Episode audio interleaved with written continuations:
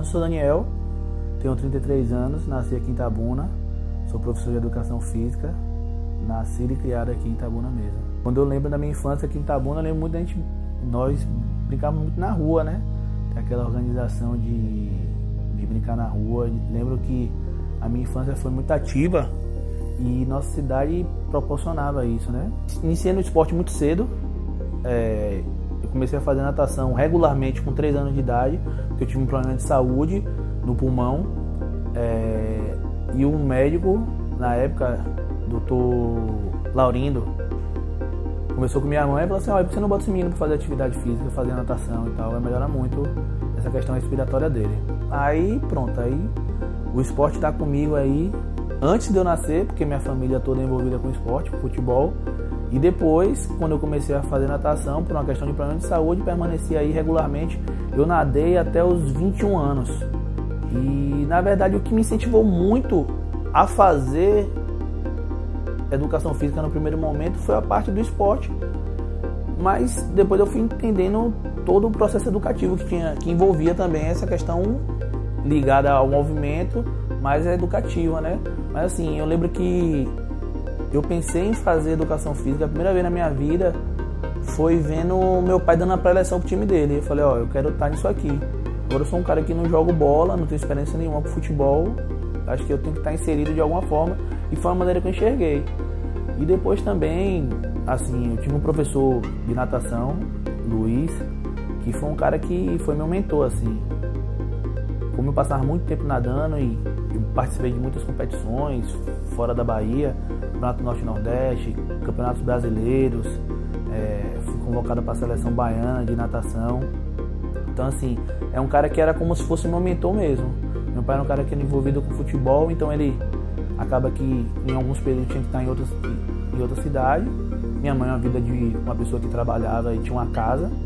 Então, assim, o contato que eu tinha com meu professor era, era como de um mentor mesmo, assim, o cara que eu fui aprendiz dele. Então, era uma pessoa que eu me espelhava, me espelhava no meu pai, me espelho até hoje, é, meu professor, e para fechar essa trinca, quando eu fui fazer meu ensino médio no sistema com o professor Cesarzinho. Aí pronto, eu falei, é isso aqui que eu quero fazer, porque eu, eu me via nesses três, nessas três pessoas. Meu pai, o professor Luiz e o professor Cesarzinho, assim. Então foi uma coisa que me levou a fazer educação física. Muito do que eu penso hoje como atividade física, a abordagem que eu tenho com meus alunos, foi muito de, dessa convivência com eles, sabe? Meu nessa parte mais de rendimento, esportiva, né? De ter um time, de ter que gerenciar pessoas, de conversar e ao mesmo tempo tem que ter esse conhecimento técnico da área dele, muito específico. É, Luiz também, é, como eu disse, foi um meu mentor e era um cara que as primeiras instruções assim de treinamento eu estava aprendendo sem saber, né? Que é sobre essa questão de periodização, de programar ciclos. Foi as minhas primeiras noções de esporte e de, de movimento, de rendimento, da transformação que a atividade física pode fazer na vida da pessoa, porque é, eu sempre digo que fazer o exercício, o principal ponto para você conseguir engajar alguém no exercício, primeiro são os relacionamentos que ele cria no ambiente que ele está. É, isso para mim sempre funcionou, porque eu via meu pai tratar o time dele como uma família, pessoas que ele, sabe, ele tomava as dores e tal. Eu vi isso com meus colegas, meus parceiros de treinamento, né? Que convivia com o professor Luiz e a gente tinha outra, uma equipe maior e tal. Então todo mundo se comportava como família, essa relação fazia a gente ansiar por estar no treino, porque encontrar as pessoas é, e depois o professor Cezazinho, eu fui atleta dele de vôlei, é, jogava vôlei no, no sistema e também a maneira que ele interagia com as pessoas. Ele, tipo assim, era um cara que era referência porque sabe aquela pessoa que todo mundo gostava no colégio, no ambiente, então assim, é meio que vira espelho por causa disso. Assim, pô, eu quero ser esse cara, sabe? Então assim, quando eu pensei em fazer, escolher minha profissão, acho que ela me escolheu de certa forma, porque eu tinha na cabeça muito sólido essas três pessoas que eram pilares assim da minha vida em relação à profissão, né? O professor, hoje eu vejo como ser professor uma coisa que antes a gente pensava no fim, né? Ah, o professor, o cara que está me ensinando, a pessoa que está me ensinando, ele está no fim da cadeia, né? Tipo, ele chegou num estágio que agora ele pode ensinar as pessoas. E hoje eu vejo, e eu me formei pensando nisso, pensando dessa forma. Você vivendo uma vida de aluno, né? Você entende o professor como uma pessoa que está no fim do processo, no fim da cadeia. Ele chegou ali, ele é professor, está ensinando, é o meu mestre, então todo mundo está abaixo dele. Tirei da minha cabeça, assim, foi um paradigma que eu quebrei. Porque ser professor é justamente você estar tá aprendendo todos os dias. Assim, então, assim, as pessoas são referência para mim e isso você só aprende na prática e amadurecendo, né? Minha abordagem com meus alunos hoje é totalmente diferente. É, o próprio CT Superação é, começou de uma forma, com um conceito, hoje vive outro conceito, né? Isso, esse senso de comunidade foi surgindo porque a gente tinha um, um, uma proximidade muito grande com as pessoas que a gente treinava.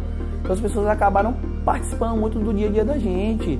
Então a gente é, frequentando festas das famílias dessas pessoas, levando nossa, nossa família para ambientes que essas pessoas também estavam. Então assim, temos obtido êxito justamente por isso, porque vai muito mais do que o treino. As pessoas vão para o CT, procuram nosso trabalho e elas têm. Elas encontram. Elas encontram pessoas que elas se identificam.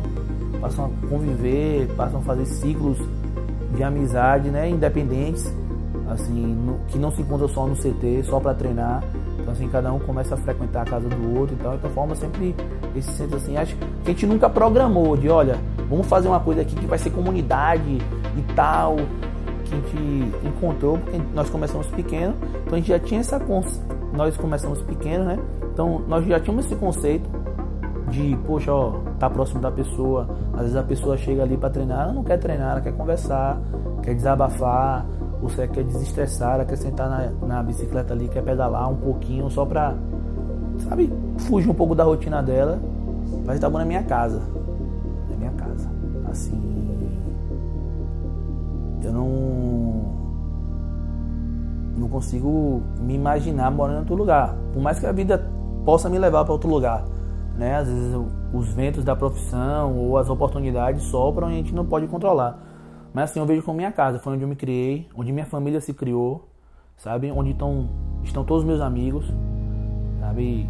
Estão meus negócios, né? Eu tenho CT de superação, tenho a questão do, das planilhas individualizadas, assim, de treinamento, que é uma coisa que eu tô solidificando agora. E eu penso assim, eu penso que é minha casa. É, eu não, não seria feliz em outro lugar? Seria, porque Acho que em cada lugar você vai encontrando um motivo para ser feliz, ó, coisas para se apegar e tal. Mas a minha cidade é uma cidade que eu não largo por nada, assim, defendo, sabe? Gosto, gosto mesmo, gosto das pessoas, gosto da maneira que, que os laços foram criados aqui, sabe? Como eu falei, a primeira coisa que nós falamos aqui foi sobre a minha infância. Então, minha infância foi muito boa, uma cidade que sempre me acolheu muito bem.